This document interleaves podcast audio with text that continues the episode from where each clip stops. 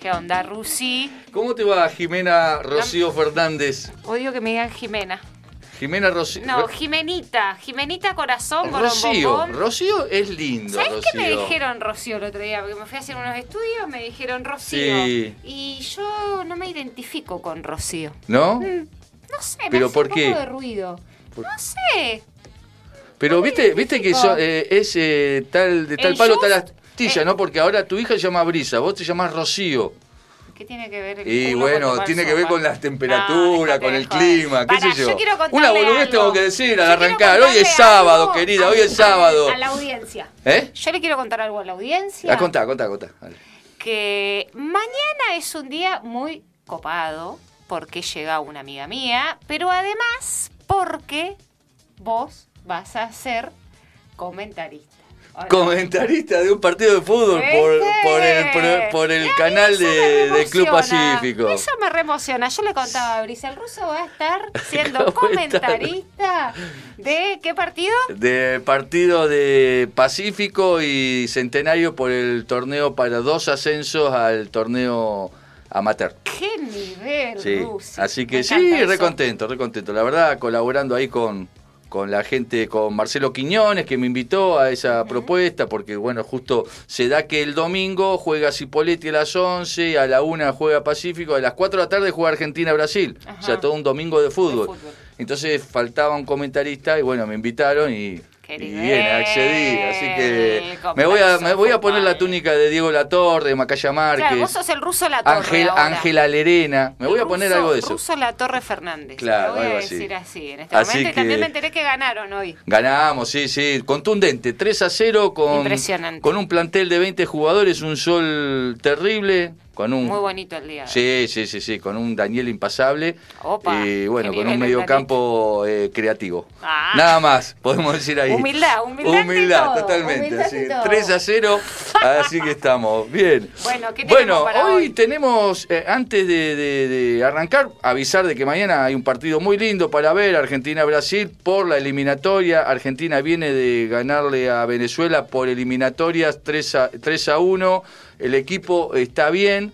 eh, da gusto ver a Argentina porque tiene un buen trato de la pelota, maneja muy bien los espacios y, y- y- y está confiada. Así que esperemos un, un buen partido en esta eliminatoria que van a ser de tres partidos. Argentina va a cerrar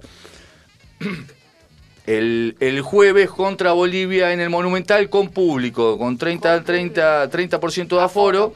Así que bueno, vamos a tener eh, bastante eh, fútbol eh, de eliminatoria y de selección. Nada más que eso, contarte eso.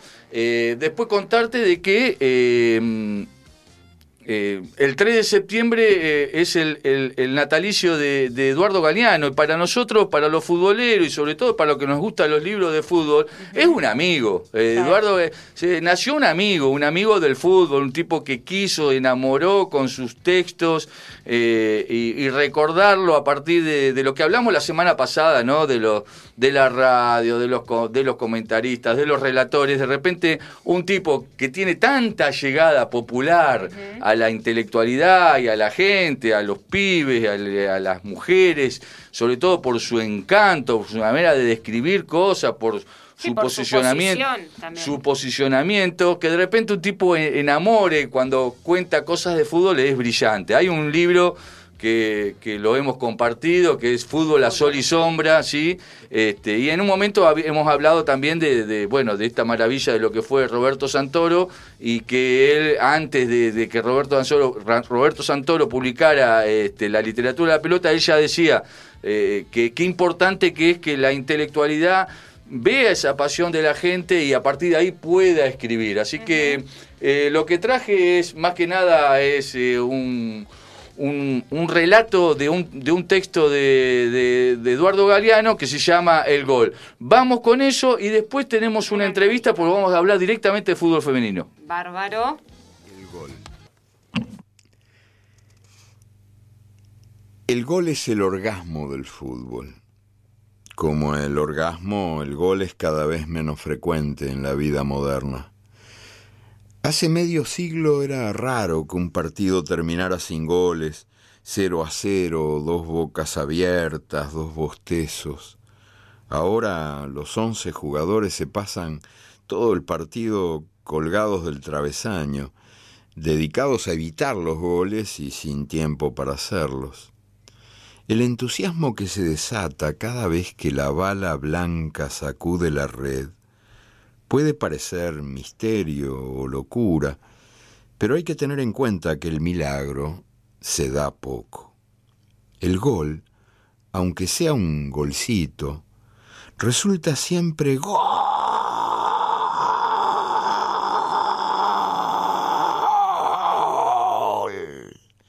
En la garganta de los relatores de radio, un do de pecho capaz de dejar a Caruso mudo para siempre, y la multitud delira, y el estadio se olvida de que es de cemento, y se desprende de la tierra y se va al aire.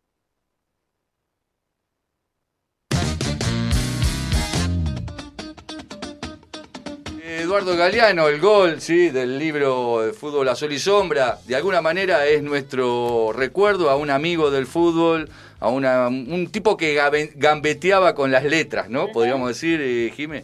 Así que, bien. Y a propósito, hoy nos vamos a dedicar un poco a fútbol femenino, ¿sí? Viste que cada 15 días eh, tratamos de ir este, mechando. Y primero contarte que el fútbol femenino en la región ya tiene eh, grupo campeón de la Copa Neuquén, que es el Deportivo Confluencia, ¿sí? Eh, un equipo que ganó 6 a 0 al, equipo Esperanza de Rincón de, de los Sauces y realmente se está popularizando mucho más, se está federalizando.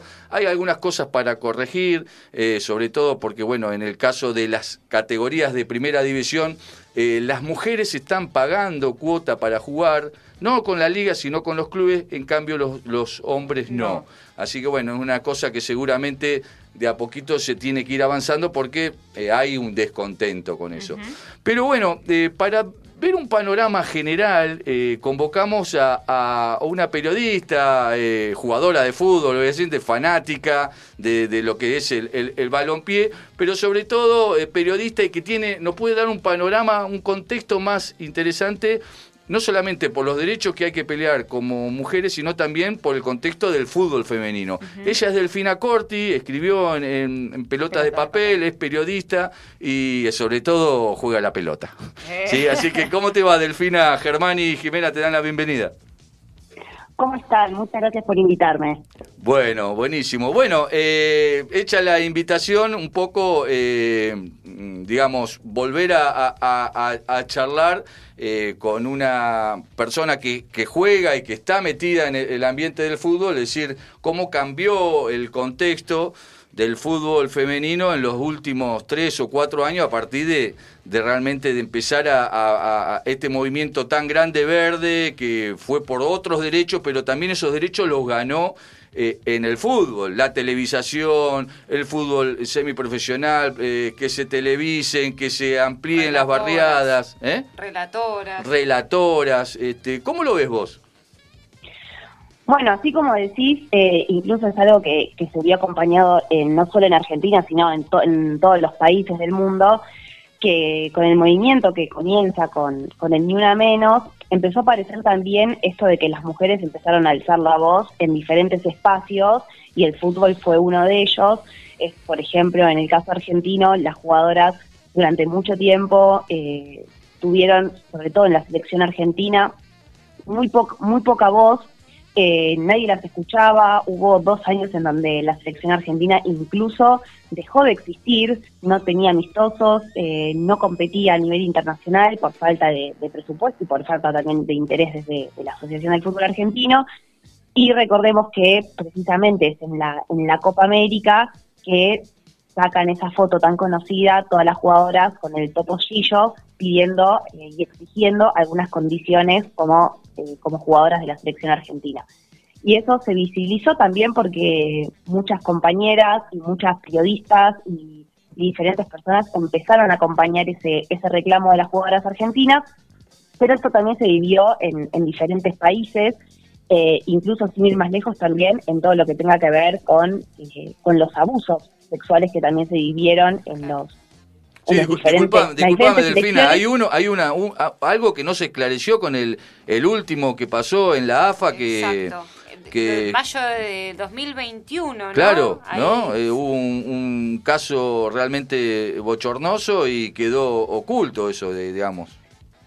Sí, o sea, hay hay una denuncia elevada en FIFPRO, precisamente las las jugadoras y bueno, exjugadoras y todos y no solo jugadoras, también por ejemplo, entrenadoras hicieron esa denuncia al, comité internacional. Eh, sigue eso en proceso. No se dieron los- a conocer los nombres de las jugadoras precisamente porque aún la denuncia está activa. Sí, desde la Asociación de Fútbol Argentino hubo un comunicado expresando que, eh, iban a acompañar esto, que iban a acompañar la denuncia de las jugadoras, lo cual es mentira porque todo el mundo sabe de, quién se trata, esa denuncia, a quién va dirigida. Incluso la Asociación del Fútbol Argentino lo sabía en el momento de, contratarlo, a, a esta, de contratar a esta persona, y sin embargo se hicieron y miraron hacia otro lado y solamente dijeron como, bueno, sí, eh, vamos a acompañar y desde ahí nunca más dijeron nada, pero bueno, la denuncia avanza a nivel internacional y tiene varios casos, eh, varias denuncias que se realizaron en diferentes países que tienen como, por ej- que, que tienen como ejemplo de lo que puede llegar a suceder con esta persona. Aún no se pueden dar los nombres, si bien, repito, ya se sabe de quién se trata, es como un secreto a voces. Incluso también la Asociación del Fútbol Argentino lo sabía desde el momento en que, en que lo contrataron. Ujú. Bien. Sí, sí, sí. Yo ahí estuve eh, leyendo a algunos artículos que, que escribiste eh, en relación a eso, ¿no? Vos, planteabas esto, todos eh, sabían de esto, Macarena Sánchez también estuvo tuiteando de que todos sabían y que les quedó más cómodo el silencio o el decir, bueno, vamos a acompañar, cuando en realidad era una moneda corriente, y como también por ahí ustedes eh, recuperaban eh, algo que a mí me, impactó muchísimo, eh, sucedido en noviembre del 2019 con el presidente de la Federación eh, Haitiana de Fútbol, que fue inhabilitado de por vida para ejercer cargos después de haber sido declarado culpable de acoso sexual a varias futbolistas y como también ahí la complicidad de directivos y trabajadores. Imagino que, que esta acción debe haber, debe haber marcado un hito, ¿no? Y que, y que es el camino, ¿no? Que hay que ir por ahí cuando suceden estas cosas, esta, estas acciones tan, tan machistas, tan misóginas, tan de abuso y acoso en el fútbol. Sí, en los casos de, de Haití Afganistán precisamente están vinculados con el mismo, o sea, realizaron también la denuncia a FIFPRO, que es donde la realizaron y donde fue elevada la demanda de, la, de las jugadoras y las exjugadoras eh, argentinas. Entonces uno puede pensar qué es lo que puede ocurrir eh, teniendo en cuenta esos antecedentes, que como vos decís, además de una multa económica, se les prohibió volver a ejercer cualquier tipo de rol que, que se vincule con lo deportivo y con lo futbolístico. Sí. Eh, Eh, después existen otros casos que quizás solamente quedaron denuncias en sus respectivos países y no se elevaron a FISPRO. Eh, la denuncia que, que existe en, en el caso de, de- de las jugadoras se elevó a FISPRO, no a, a la Argentina, no en nuestro país, digamos, directamente precisamente a esta Federación Internacional de Futbolistas Profesionales Claro. y ante la Comisión de Ética de la FIFA. Este, retomo otra vez el tema de la, de la historia del fútbol eh, este, argentino femenino, ¿no? Y qué importantes son los íconos, ¿no? Para todos, sean mujeres, hombres. Eh, casualmente, eh, yo tengo un ícono, no sé, vos lo debes tener también, es eh, la figura de Maradona corriendo, ¿no? Emblemática. Vos, Yo te regalé un cuadrito. me regalaste un cuadro, pero hay un, un ícono que recorre que está Eve Bonafini, para mí que es con la camiseta argentina, Sí. haciendo el gesto, ¿no? Eh, Llevando la pelota a Eve Bonafini. Qué importante, acá no le estoy reclamando a Eve Bonafini porque no jugó al fútbol, ¿no? O sea, No, por- se convengamos que no.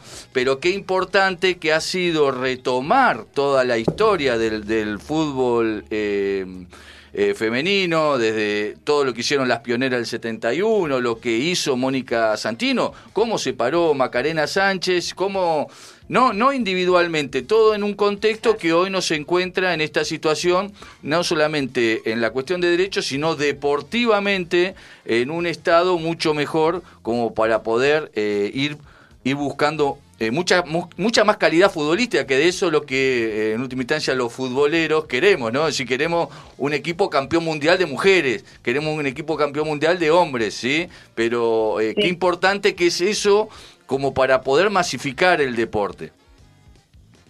Sí, así como vos decís, existen, bueno, en nuestro país, recién ahora se pueden decir que existen ídolas eh, futbolísticas, incluso me parece que a esta generación uno puede conoce ahora el nombre de Elba Selva, de Betty García, y la verdad es que son ídolas, o sea, vos las admirás, te cuentan su historia, eh, sin ir más lejos, Betty García, que fue que estuvo en el Mundial, que usó la 9, que fue la que le dio las tres asistencias a Elba Selva para los goles, participó, por ejemplo, del primer equipo de, Racing, que se llamaba la Academia, incluso ella cuenta anécdotas en donde se, se vinculaba con el, con el histórico equipo de, de de, Racing, en donde también dio, por ejemplo, la noticia, una vez que la entrevisté, que el Chango Cárdenas era el padrino del equipo femenino de, fútbol de Racing, que la iban a ver a ella, o sea, tanto el Chango como, como Perfumo, como Pisuti, las iban a ver jugar varias veces.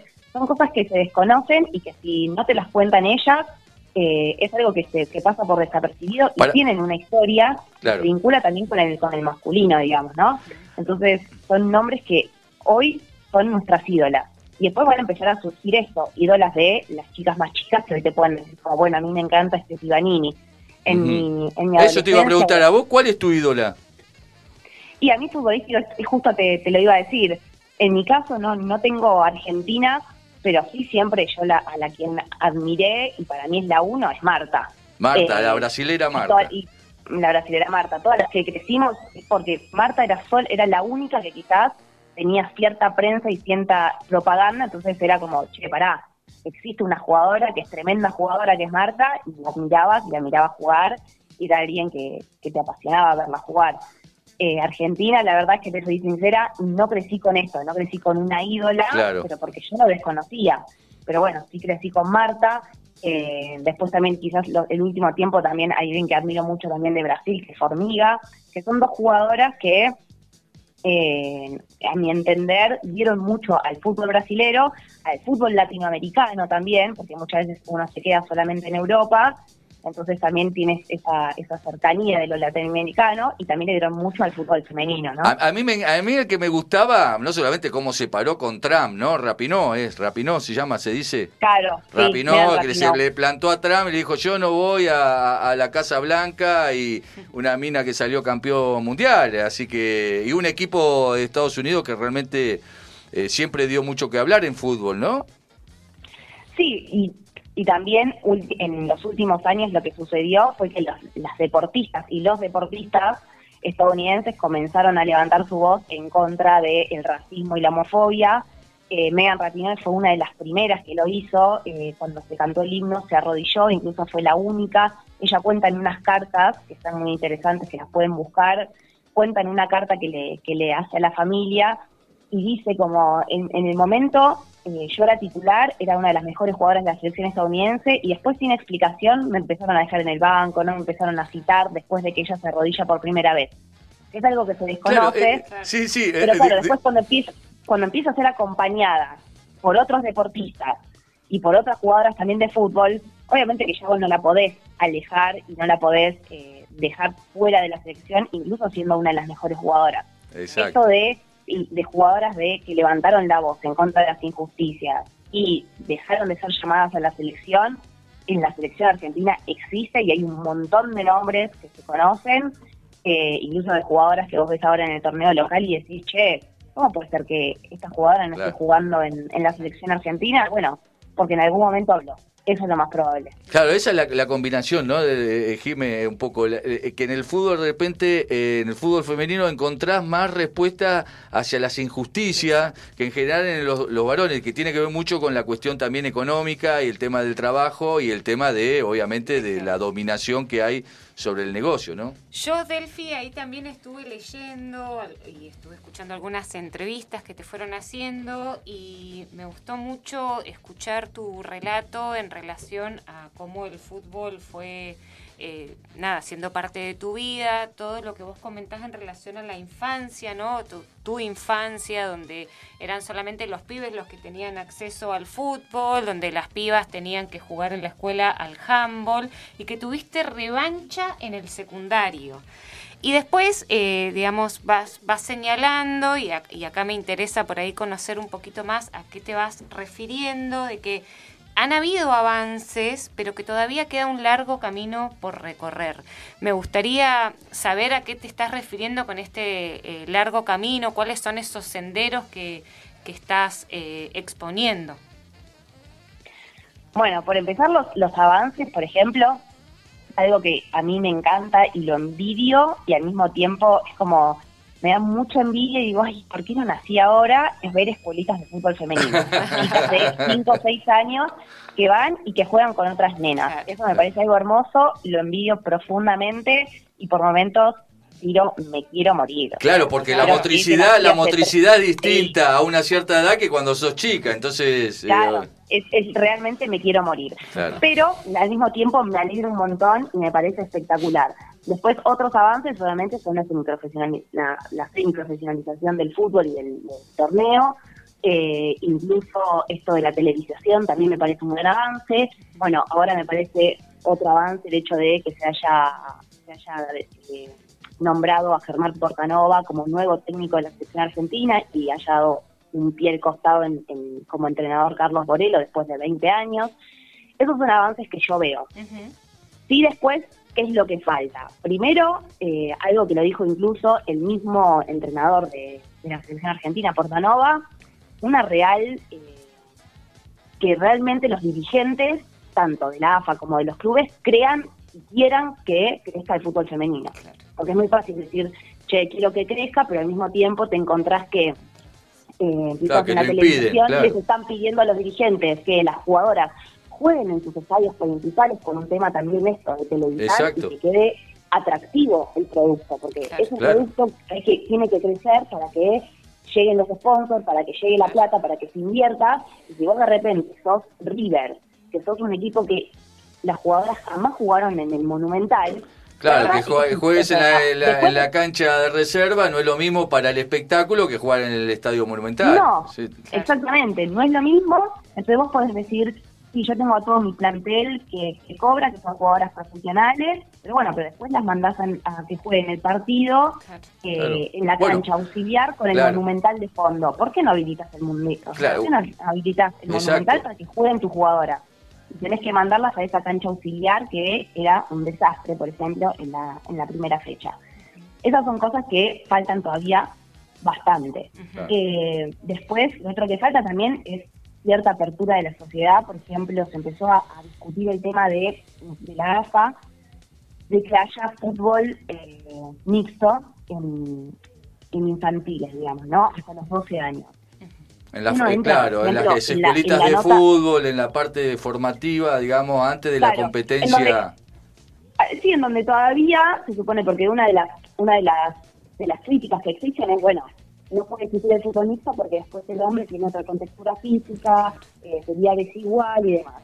Pero bueno, hasta los 12 años eh, esa, esa diferencia fí- física no existe e incluso me parece a mí que en los 11 y 12 años Crece muchas veces las mujeres ya están mucho más desarrolladas Sí. y tienen un Claro, bueno, yo te cuento, Totalmente. a ver, yo te cuento algo. Yo cuando jugaba en el barrio, eh, había a una chica de 10 años que la, cuando hacíamos pan y queso, la primera en elegir era a, a- me acuerdo, María José se llamaba, María José. No sé si se llamaba María José, pero le decíamos María, María José, ¿sí? Y era la primera y era un crack la piba, Claro. ¿viste? Pero nunca pudo llegar en esa época porque era en el año Pero 73. es verdad lo que dice Delfina en relación a las corporali- corporalidades, ¿Eh? no me salía, de que eh, las, las chicas por lo general eh, suelen desarrollarse, suelen tener un crecimiento mucho Más- más notorio que el que se puede observar eh, en los chicos, ¿no? Y ahí cuál es el fundamento entonces que, que Claro. existe para no poder eh, practicar de manera mixta. Exacto. Bueno, uno si entra, por ejemplo, eh, a Twitter, ¿no? Y ve la, el comunicado de esto de decir, existe la posibilidad en que la AFA habilite el, el fútbol mixto en infantiles, uno se encuentra con una cantidad de mensajes, a esto decía también que es lo que falta con los avances, con una cantidad de mensajes de, de personas diciendo que no, que eso retrasaría mucho el fútbol masculino, que incluso, por ejemplo, en España existe que no es que son equipos mixtos, o sea, no es que, por ejemplo, vos tenés un, eh, no sé, un, un equipo de 11 y tenés cinco chicas y seis chicos en un equipo, sino que los equipos son femeninos y masculinos, pero compiten todos en la misma liga. Por Claro. ejemplo, el River femenino puede estar en la A con el River masculino. Claro. Y bueno, y compiten entre ellos. O con el Bosca masculino y quizás es un partido de eso, de femenino contra masculino. Porque a esa edad, precisamente, no existe esa diferencia física. Claro, Bueno, y a- si y uno a- entra- claro. si uno entra al y ve las y ve las lo- los comentarios, uno dice, bueno, sí, falta un montón todavía, porque entiendo que a uno no le puede gustar el fútbol femenino, que me parece que, que, que- que está bien, que es aceptable, te puede, te puedes mirar el fútbol femenino y decir, che, esto me aburre, porque uno puede ver deportes que también te pueden aburrir, no sé, ves handball y quizás decís, che, esto me aburre, Claro. te puede ocurrir. El problema está en tirar palo. Exactamente. cual. no Sí, que crezca, porque si te aburre, esto, mira otra cosa, pero, Pero, no creo, creo y no critiques. claro, creo que acá me parece que también tiene que haber una decisión política del Estado Nacional de comprender de que el fútbol, eh, eh, obviamente es- todos lo decimos, es más, usamos la literatura del fútbol para podernos expresar o, poner titulares, que una vez por todas, si sabemos que a través del fútbol se puede construir sentido común, identidad, formación, bueno, pongamos plata ahí y si no la puede poner la AFA, lo ponemos para que realmente se haga una...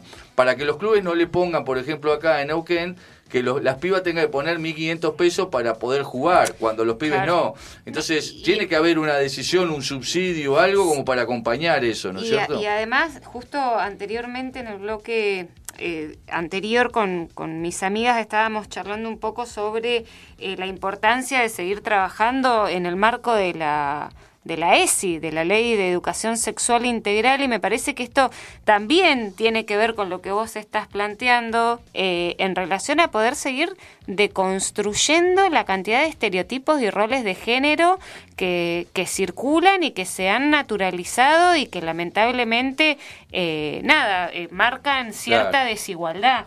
Eh, Sí, entonces sí, me parece que por ahí también tiene que ver con, con esto.